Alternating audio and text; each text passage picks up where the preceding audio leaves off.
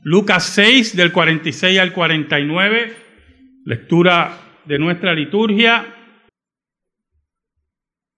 Sabe, hermanos, para los años 80 del siglo pasado, se estrenó una película que, si no me equivoco, ganó ocho Óscares. Y era sobre la vida del líder hindú Mahatma Gandhi. Mahatma era un título que le había dado el pueblo. Su nombre era Mohanda. Pero Mahatma significa alma grande. Y el pueblo en su lucha por su independencia de la monarquía británica, empezó a oír a este pequeño hombre, abogado, graduado en Inglaterra, y que traía ideas aparentemente revolucionarias. Ahora, en una ocasión, yo vi un póster hecho por las sociedades bíblicas que tenía una cita de Mahatma Gandhi sobre el Sermón del Monte. Esa cita está en su autobiografía. Él dijo que el Nuevo Testamento me causó una impresión muy distinta al Antiguo Testamento, especialmente el Sermón del Monte, que llegó derechamente a mi corazón. Y cita a Cristo, mas yo os digo, no resistéis al mal, antes bien, a cualquiera que te en tu mejilla diestra, vuélvele también la otra. Y el que quisiera ponerte a pleito y tomarte tu ropa, déjale también la capa. La cita de este ilustrativo buscaba en cierta medida ver cómo un líder mundial como Gandhi elogiaba la escritura. Pero como todo en la vida, usted tiene que ver el cuadro completo. Porque si usted no ve el cuadro completo, usted va a tergiversar la verdad. Y hay un problema profundo de espiritualidad correcta en relación a Mahatma Gandhi. De espiritualidad correcta en relación a las palabras de Cristo como colofón del Sermón del Monte. Ese final tan importante que le da el significado al Sermón del Monte, que nos indica que la entrega a Jesús tiene que ser total, íntegra, como Él mismo lo exige. Oramos. Dios bueno, te damos gracias en esta mañana porque en tu misericordia que nunca entendemos nos permites exponer tu palabra. Perdónanos porque te hemos sido infiel, pero tú permaneces fiel. Escóndenos bajo la sombra de la cruz para que tu nombre sea proclamado. En el nombre de Jesús oramos. Amén y amén. ¿Sabe? El final de Lucas del Sermón del Monte está en Mateo también, Mateo 7, del 24 al 27. Y como buenos periodistas que eran los evangelistas, ¿verdad? Cada uno de ellos daba un énfasis cuando redactaba este evento del sermón. Y me gustó mucho el énfasis de Lucas. Un énfasis que nos habla también de la profunda responsabilidad que tenemos frente a las palabras de Jesús. Jesús, al final de su sermón, tiene una pregunta. Las preguntas en nuestra vida que trascienden el ámbito espiritual son las preguntas más importantes que usted puede contestar en toda su vida.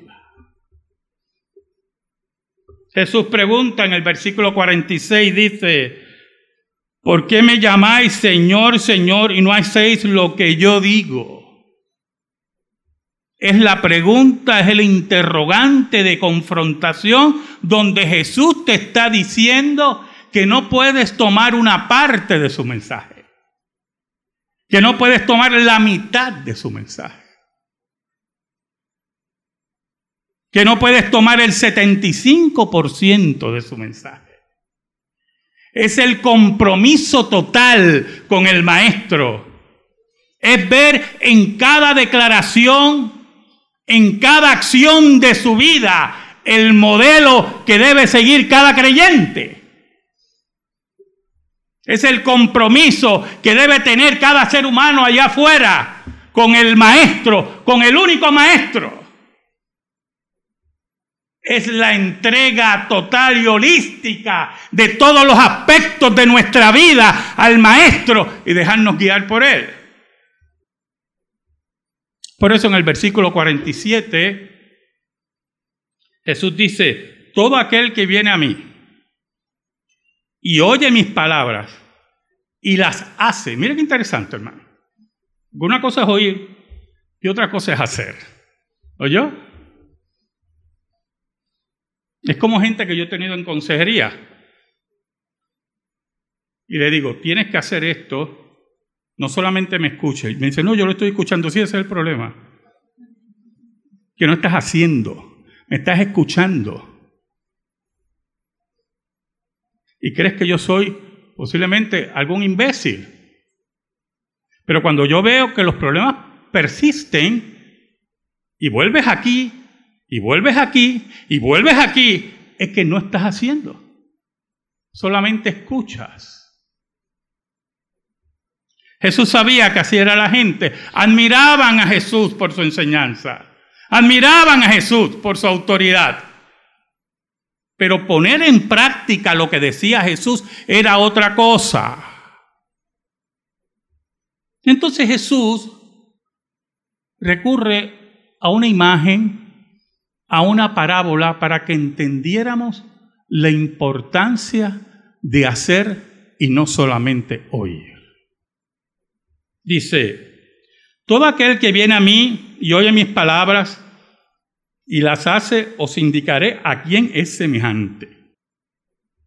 Y entonces toma un ejemplo de un albañil, un ingeniero de construcción. ¿Sabe? Cuando Gandhi estaba en su lucha por la independencia de la India, recibió apoyo de los musulmanes, de diferentes sectas hindúes, porque el hinduismo no es monolítico, solo menos que tiene. De cristianos. Pero los cristianos eran una paradoja. Era un problema para el pensamiento de, de Gandhi. Porque los cristianos que él se encontró, como veo en su autobiografía, lectura que le he mandado a usted varias veces, fueron cristianos muy claros con las palabras de Jesús. Eran cristianos que confrontaban la fe de Gandhi. No era el Cristo debilucho de Gandhi. Era el Cristo viril. Era el Cristo con palabras firmes. Era el Cristo vivo. No era con discursos fofos y de tratar de ganar a todo el mundo. era el Cristo verdadero. Entonces Gandhi se enfrenta a esos cristianos. Y aquí entra algo muy importante, porque la cita de la propaganda de sociedades bíblicas es incompleta y al mismo tiempo peligrosa. En su autobiografía, Gandhi dice, yo no puedo creer que Jesús fuera la única encarnación del Hijo de Dios. Y que solamente los que creyeran en Él alcanzarían la vida eterna. No lo puedo creer. Si Dios podía tener hijos, todos nosotros éramos sus hijos. Si Jesús era como Dios o Dios mismo, entonces todos los hombres eran como Dios o Dios mismo. Y entonces usted ve que su cosmovisión hinduista no le dejaba ver más allá. Rechazaba al Cristo bíblico. Es interesante porque él dice que eso era lo que le enseñaban los cristianos, que Jesús era el único camino, que Jesús era la única encarnación de Dios, que solamente en Jesús había salvación. Se encontró con cristianos claros que decidieron abrazar al Jesús de la Biblia, que decidieron abrazar a aquel que vive, aquel que te invita, que te dice que tienes que ejercer fe en Él completa. Oiga, mire cómo dijo Jesús. Mire el versículo 48. Semejante es al hombre que al edificar su casa cavó y ahondó mucho y puso el fundamento sobre la roca. Mire qué interesante esa imagen de Jesús. No es la construcción débil, enclenque, no es la construcción sin una buena zapata. Jesús te invita a ahondar en esa construcción. Por eso me gusta la imagen de Lucas.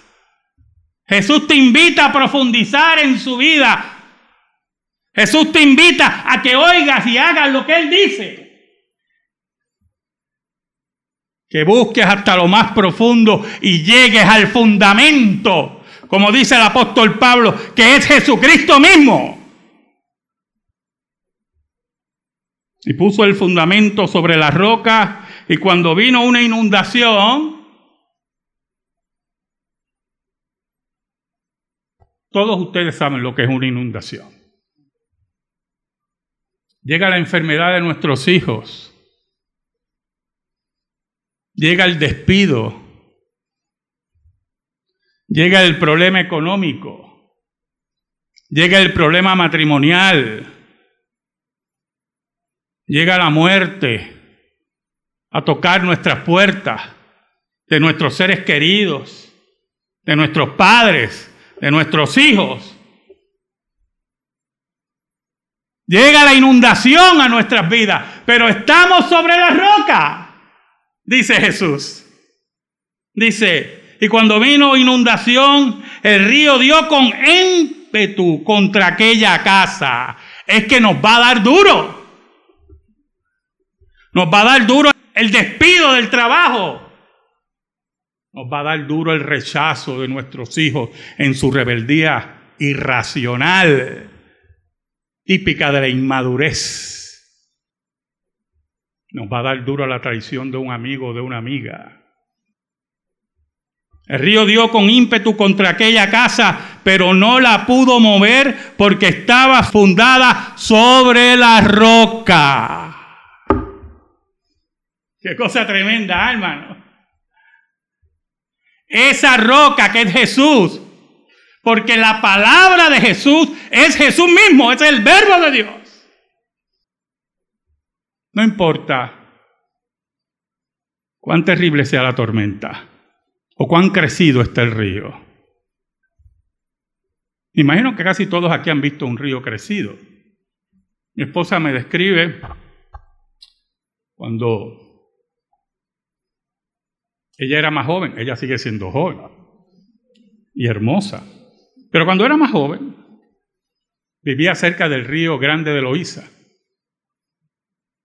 Y hay un puente que une de Carolina hacia la 65. Después que usted pasa Carolina, hay un puente. Ahí pasa el río Grande de Loíza. Ella vivía cerca del río y me narra que un día fue la defensa civil, en aquel tiempo que existía la defensa civil, no sé si todavía existe, no he visto nada por ahí, a sacarlos de las casas. Y cuando ella pasó por ese puente, el río estaba bien abajo, el río casi cruzaba el puente. Impresionante. Como decía Julia de Burgos, río grande de Loíza, agrándate en mi espíritu. Oiga, ella dice que le entró pavor. Así son las dificultades. Así llegan como el río grande de Loíza. Pero si estás sobre la roca, como dice Jesús, dará duro contra ti. Te llenará de agua, tus lágrimas bajarán. Te llenará de lodo, porque estarás confundido en algún momento. Te llenará de interrogantes, pero nunca caerás. ¿Sabe? Hay otra cosa que dijo Gandhi, ese muchacho que admiraba tanto el Sermón del Monte.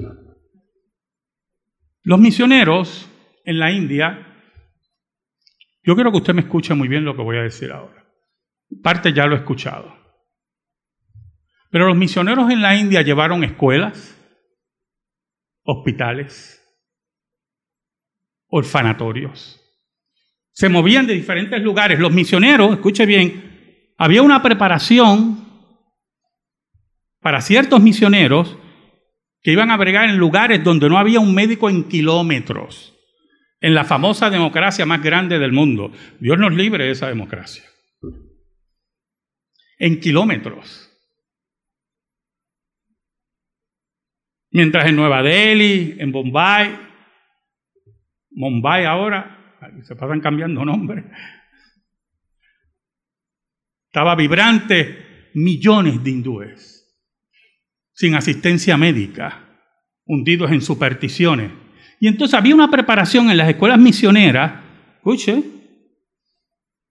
donde se preparaban increíblemente a los misioneros en dos años en medicina para bregar con fracturas para bregar con ciertas infecciones, para asistir a la población sin ninguna paga. Eso hizo el cristianismo en la India, ¿oyó? Allí en la India, donde como le he dicho anteriormente, cuando murió un brahman, uno de los altos, de la casta alta, quemaban al brahman con la esposa viva y los misioneros cristianos acabaron con eso. El cristianismo allí llevó vida, llevó enseñanza, llevó cordura, llevó la paz que solamente Cristo puede dar. Pero sobre todo llevó educación. Aparte de llevar salvación, fundó escuelas para combatir el analfabetismo, la mentira, el error. Y nuestro amigo, nuestro gran amigo que yo admiro mucho por su lucha por la independencia de la India, habla de las escuelas cristianas en esta forma. Estoy leyendo la autobiografía de Gandhi. ¿Oyó? No me estoy inventando esto. Tengo el libro en casa, no se lo voy a prestar, yo solo y usted lo lee. Dice, pero además, dice Gandhi, se trataba de escuelas establecidas por las misiones cristianas y yo no estaba dispuesto a inscribir a mis hijos allí, puesto que no me agradaba la educación que las criaturas recibían en ellas. Perdóname, ¿sabe algo? Gandhi está en su derecho. El problema es que tú me hablas del sermón del monte y no quieres oír de la aplicabilidad del sermón del monte. Ese es el problema aquí. Esa es la contradicción, esa es la mentira. Por eso, cuando Gandhi cae asesinado por un hindú, miembro de una secta nacionalista que hoy, hoy en la India está en el poder, porque los asesinos de Gandhi están en el poder hoy, entendemos la importancia de vivir, no solamente oír, vivir como Jesús manda. Por eso Jesús concluye con el versículo 49.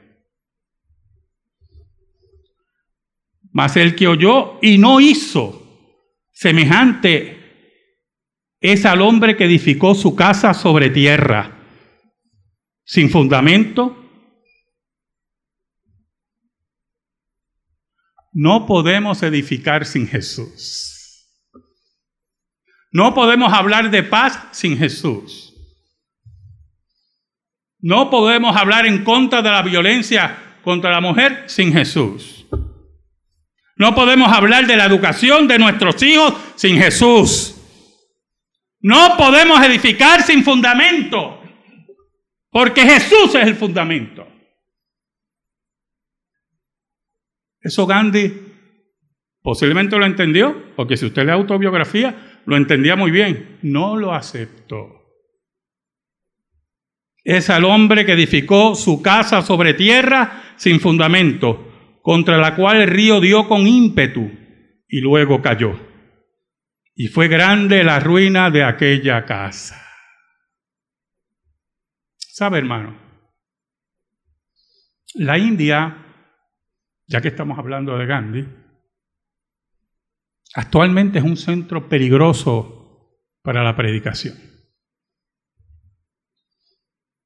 Muchos cristianos están siendo perseguidos en la democracia más grande del mundo. Y muchas veces oímos de sus persecuciones y penurias pero también oímos que el Evangelio sigue avanzando, que la Biblia se sigue traduciendo y que los hindúes que encuentran a Jesús o Jesús los encuentra a ellos, a diferencia de Gandhi, leen el Sermón del Monte, oyen el Sermón del Monte, abrazan el Sermón del Monte y edifican como Cristo dijo al final del sermón del monte, sobre la roca. Que edifiquemos sobre la roca, hermano. Que edifiquemos sobre la roca. Y que Dios nos muestre que nunca nos va a abandonar. Amén. Gracias te damos, Señor. Te pedimos, Señor, en esta hora, en el nombre de Jesús, que tu palabra, única regla de fe y conducta, sea depositada en nuestro corazón. Por Cristo Jesús. Amén. Y amén. Estamos en silencio, hermano. Estamos en meditación.